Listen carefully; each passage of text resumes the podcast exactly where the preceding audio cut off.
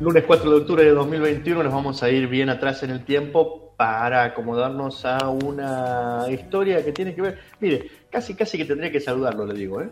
Casi ¿Ah, casi sí? que tendría que saludarlo. No lo voy a hacer por una cuestión de que si fuera por las cosas que hacemos de oído, lo tendríamos que saludar por muchas cosas, pero hoy es, y, Ahora te- tengo y ahora te voy a contar por qué, hoy es el día del meteorólogo y de la meteoróloga, por supuesto, porque ahí no hay distinción, este, se, se puede.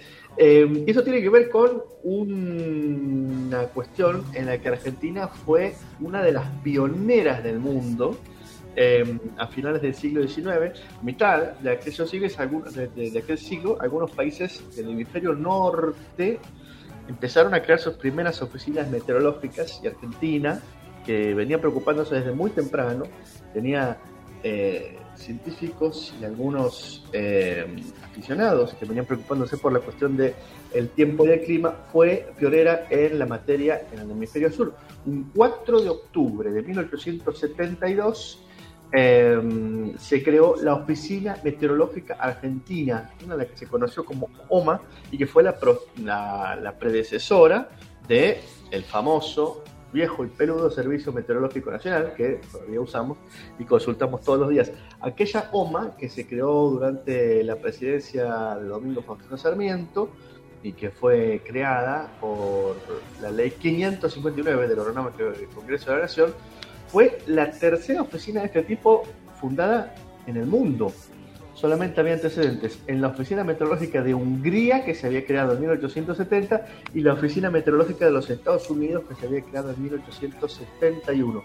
Un año después nada más se creó la Oficina Meteorológica en Argentina eh, y eh, empezó a funcionar desde entonces. El Servicio Meteorológico Nacional, que fue el nombre que fue adquiriendo después, dependió durante buena parte del siglo XX del Ministerio de Educación de la Nación, después fue traspasado al ámbito de la Fuerza Aérea Argentina, pasando a de- depender de eh, el Comando de Regiones Aéreas. Desde 2007, por un decreto del Poder Ejecutivo Nacional, el Servicio Meteorológico Nacional depende de la Secretaría de Planificación del Ministerio de Defensa, volviendo al ámbito civil y perdiendo así la injerencia militar. Eh, así que eh, hoy, en este día, eh, saludamos a las personas que se dedican al estudio de la meteorología en su día. En Argentina, eh, el Servicio Meteorológico Nacional se encarga de dirigir la actividad meteorológica nacional y del desarrollo de actividades también hidrometeorológicas, geofísicas y afines para entender en la prestación de servicios públicos correspondientes a inspección, pronóstico y asesoramiento, también para actuar técnicamente ante organismos internacionales relacionados con la atmósfera y el aeroespacio y, muy importante, para realizar la actividad agrometeorológica en coordinación con el Ministerio de Economía a fin de concurrir a la seguridad, la defensa y el desarrollo socioeconómico de la nación. Esa es eh, la tarea, la misión cotidiana del Servicio Meteorológico Nacional, que fue creado un día como hoy y por eso saludamos a ellos y a ellas en su día.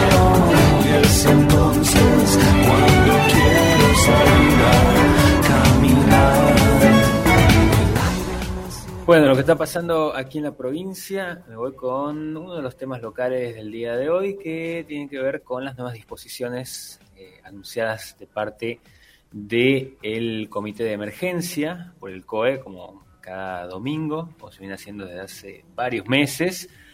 Eh, lo que dispuso el COE eh, a partir de un comunicado fueron varias medidas. En principio, que a partir de el día de mañana la eh, presencialidad escolar va a ser eh, plena en todos los establecimientos, niveles y modalidades de la provincia. Esto un poco ya se venía anunciando desde hace unos días.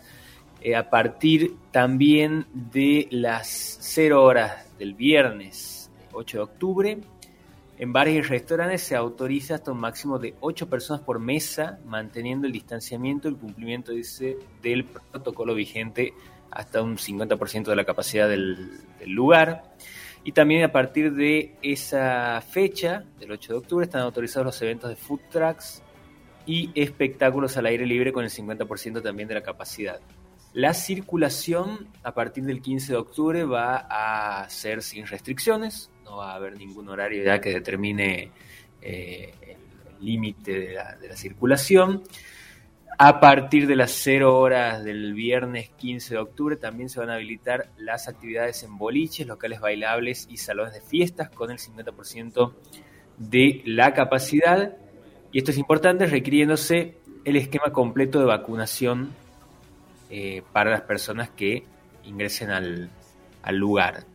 Además, en estadios de fútbol y espectáculos eh, deportivos que, se autoricen, van a poder llevarse adelante con el 50% de la capacidad del, del, del lugar, del espacio, y también aquí se va a solicitar el esquema completo de vacunación y el uso obligatorio de barbijo. Así que, bueno, esas son algunas de las eh, disposiciones. Em, también aclara aquí el, comunicado el tema del uso del, del barbijo, ¿no? Que, que a partir del 1 de octubre no era obligatorio su uso en la, en la vía pública y que había... Siempre decimos que es más fácil contarla, sí. siempre decimos que es más fácil contarla al revés a la del barbijo, ¿no? Claro, Hay que seguirlo usando y sacártelo en caso de que andes por la calle caminando y solo o sola, básicamente. sí. ¿no? Lo que dice aquí el comunicado es que eh, es obligatorio el uso del barbijo, esto que decíamos, en espacios cerrados, transporte de colectivos, radiotaxis, eh, cualquier lugar público abierto donde haya aglomeración de personas y aquí al final dice no es obligatorio en la vía pública cuando se circula solo o con una persona con la que uno de, de su burbuja y con la que convive. Así que bueno, esas son las disposiciones del COE desde eh, lo que fue el comunicado de ayer a partir del 15 más flexibilizaciones en la provincia. Por lo pronto, impresionante, conmovedor el espectáculo ayer en...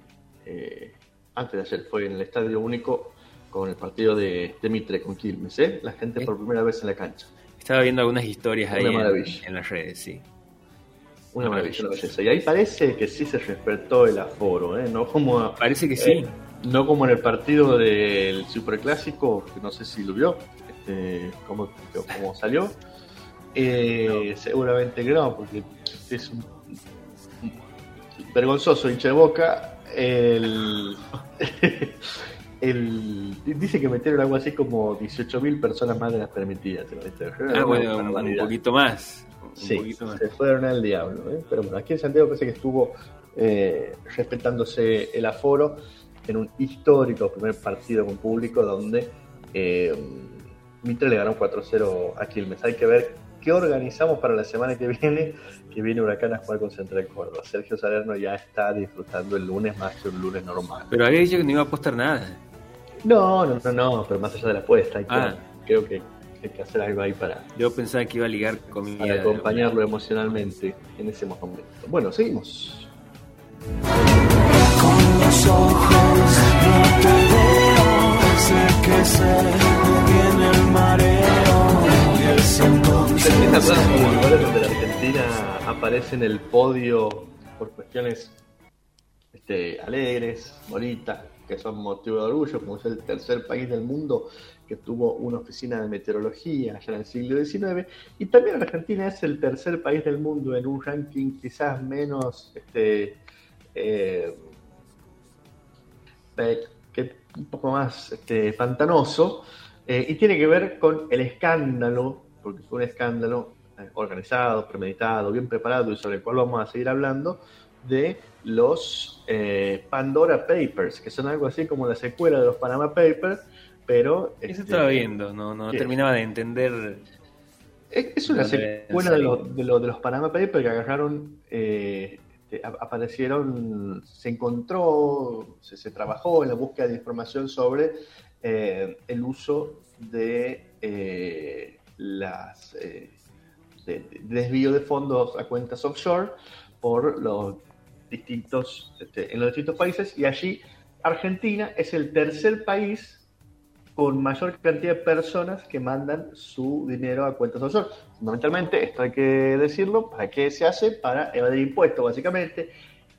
Hay algunas, algunos movimientos en cuentas offshore que están contemplados por la ley, es decir, no todos los movimientos de cuentas offshore son ilegales, pero sí este, permiten eh, a, aquellas personas que mandan su dinero o su, su cosa para allá este, no pagar impuestos en sus países de origen. Bueno, la cuestión es que Argentina aparece en un lugar eh, tremendo allí, en este eh, escándalo de los Pandora Papers, porque es el tercer país con más beneficiarios finales de firmas offshore, a partir de eh, los datos que ofrece esta filtración de paraísos fiscales revelada en una nueva investigación del Consorcio Internacional de Periodistas de Investigación, que involucró a unos 600 periodistas de decenas de medios y que en Argentina están representados por Infobae, La Nación y el diario AR.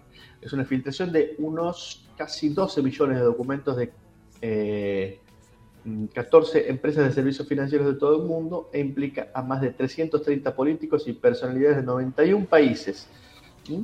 Atención con esto. Eh, los beneficiarios finales argentinos son 2.521, 2.521 personas que están mandando su plata a cuentas offshore.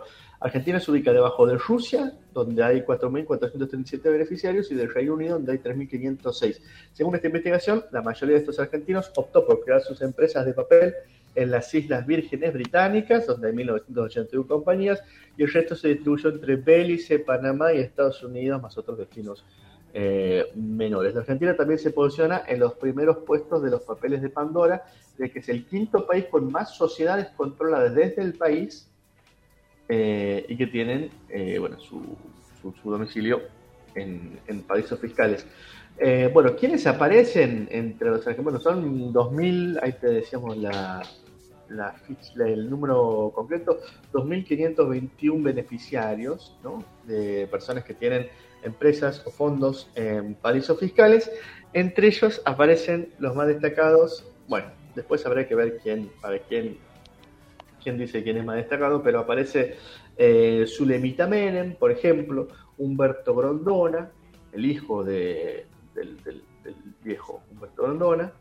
Eh, aparecen también varios futbolistas que están apareciendo eh, allí. Como Messi no aparece. No aparece Messi. Ajá.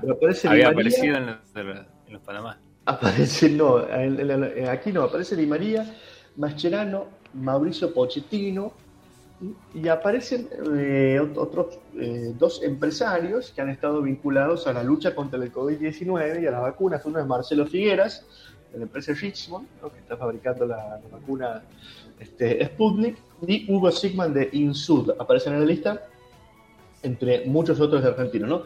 Esto recién se destapó el fin de semana y se van a ir publicando este, notas con detalles de todos estos personajes en el transcurso de las próximas semanas. Se ha anunciado que toda esta información se va a ir develando de a poquito. Si bien la base de datos, porque las filtraciones están allí disponibles, están trabajando y se van a ir haciendo notas en profundidad sobre eh, cuáles son estas personas, en qué casos, en qué condiciones, las cuestiones que va a dar que hablar y esto es lo que se sabe mm, por ahora y que se va a seguir mm, conociendo en Argentina con los casos de eh, eh, el trabajo que están haciendo Infoba, el diario y La Nación en el marco del Consorcio Internacional de Periodismo de Periodistas de Investigación.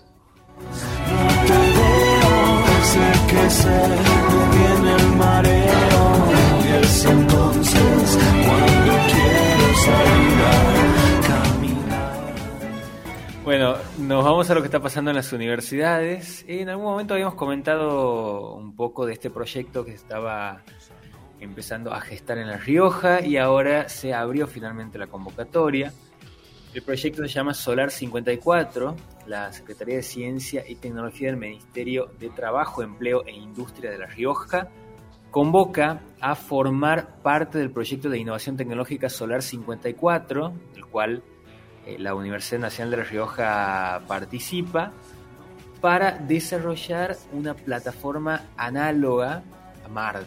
El proyecto está basado en uno de los lugares eh, de la Tierra que tiene condiciones, las condiciones más parecidas a, Marte y lo que quieren hacer es establecer un conjunto de domos geodésicos de hábitat, eh, laboratorios de tecnología espacial y sistemas de producción de alimentos en la Reserva Provincial Los Colorados del Departamento Independencia para simular las condiciones y tecnología de cultivo y vida eh, que van a ser utilizados en futuras exploraciones a Marte.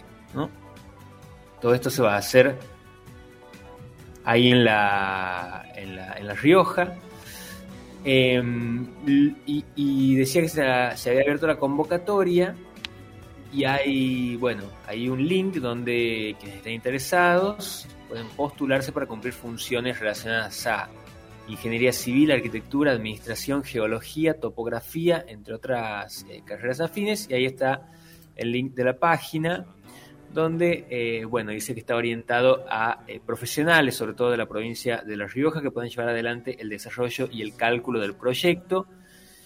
Y hay varios perfiles, ahí hemos mencionado algunos.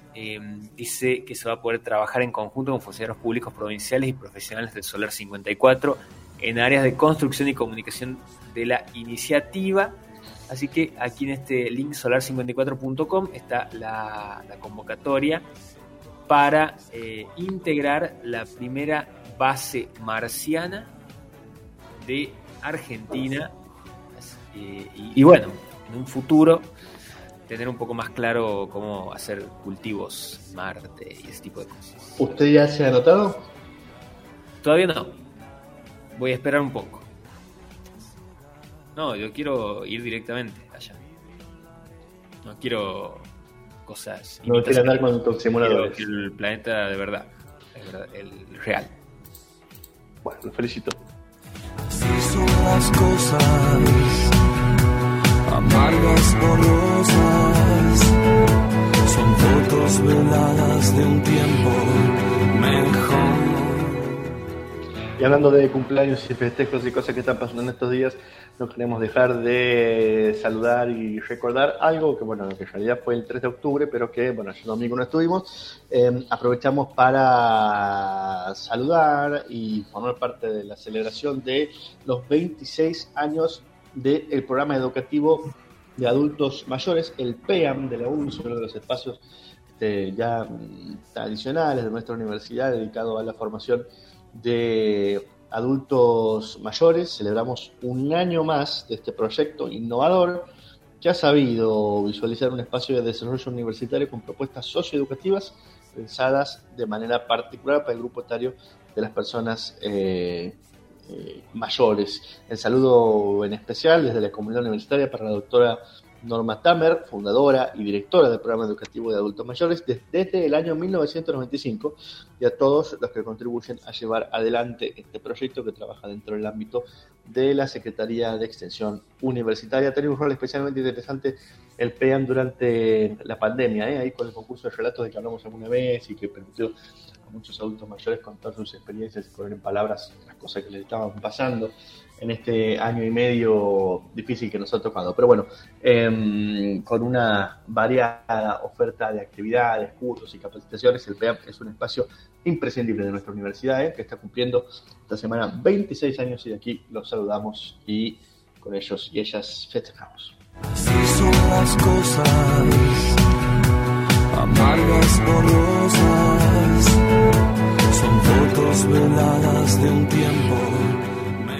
bueno, llegamos al cierre de nuestro bloque de temas del día con las noticias bizarras del día de hoy.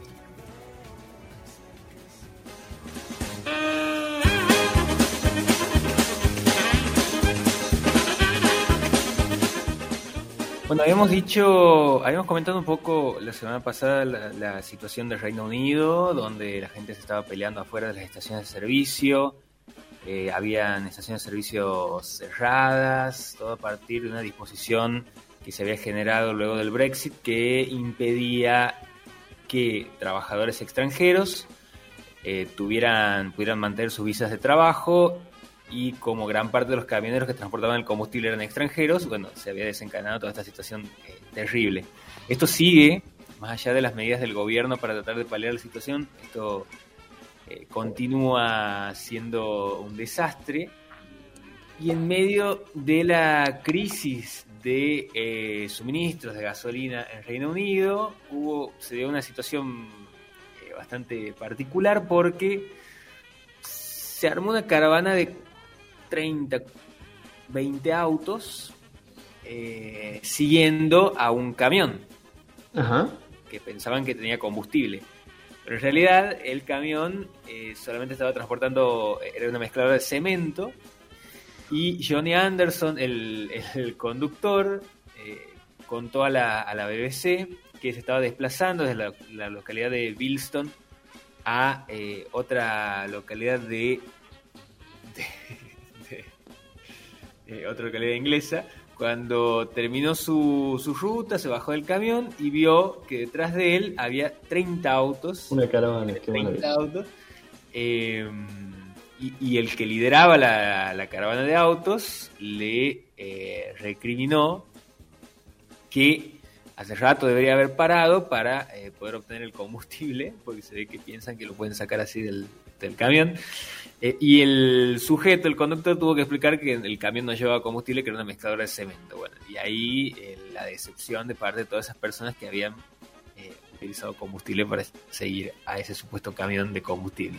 El país británico, decíamos, vive estos problemas de distribución desde hace varios días debido a la escasez de conductores de vehículos pesados, que decíamos la mayoría eran extranjeros. En ese contexto, varios automovilistas, al ver un camión de combustible, lo persiguen hasta la estación de servicio para poder reabastecerse. Incluso decíamos que había personas que dormían en las estaciones de servicio para poder cargar eh, combustible, gente que llevaba bidones eh, para cargarlos y después se derramaba todo eso en la estación de servicio con el peligro que eso implicaba. Bueno, ahí si uno busca imágenes en eh, las redes va a poder ver una inmensa cantidad de autos persiguiendo camiones de combustible y bueno, tratando de obtener un poco más de,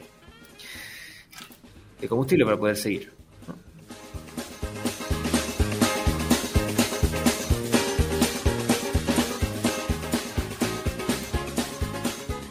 La otra noticia me lleva a Lituania, los médicos del Hospital Universitario de Klaipeda en Lituania se encontraron con un sujeto que ingresó al hospital con fuertes dolores abdominales Ay, ay, ay. y luego de realizarle una radiografía en- de, de su estómago, los médicos notaron varios trozos de metal que medían desde 2 milímetros hasta 10 centímetros. ¿Qué se comió? Cuando se pusieron a, a ver en detalle y eh, procedieron a, a extraer el- lo que tenía en su estómago, le quitaron más de un kilo de clavos, tornillos, tuercas, navajas y otros cuerpos extraños que estaban dentro del, del sujeto. Uno de los cirujanos dijo que el caso era único, que nunca habían visto nada igual y que, bueno, habían quedado eh, sorprendidos. De la operación que duró tres horas, se informó que la condición... Ah, aquí estoy viendo la foto, de golpe, me parece. Se fue a desayunar a la ferretería ese chabón. Sí, es como un, es como un platito eh, que aparece aquí, que está lleno de, de clavos y tuercas y tornillos. Eh, se informó que la condición del paciente es estable, pero todavía permanece en el hospital para ser monitoreado y se le ha brindado también asistencia psicológica. Así que eh, dice que, que este eh, sujeto empezó a tragar objetos metálicos durante el último mes por una crisis que había tenido. Y eh, bueno, había como un. No, no me acuerdo el nombre en este momento de este trastorno donde de golpe vos encontrabas un alfiler en la mesa y necesitabas comértelo. Tenía un nombre, había una película incluso que era sobre, sobre eso, ya me voy a acordar. Pero bueno, cosas que pasan en, en Lituania, también pasan cosas. Em, pica o alotrofagia. Pica, ahí está, eso era.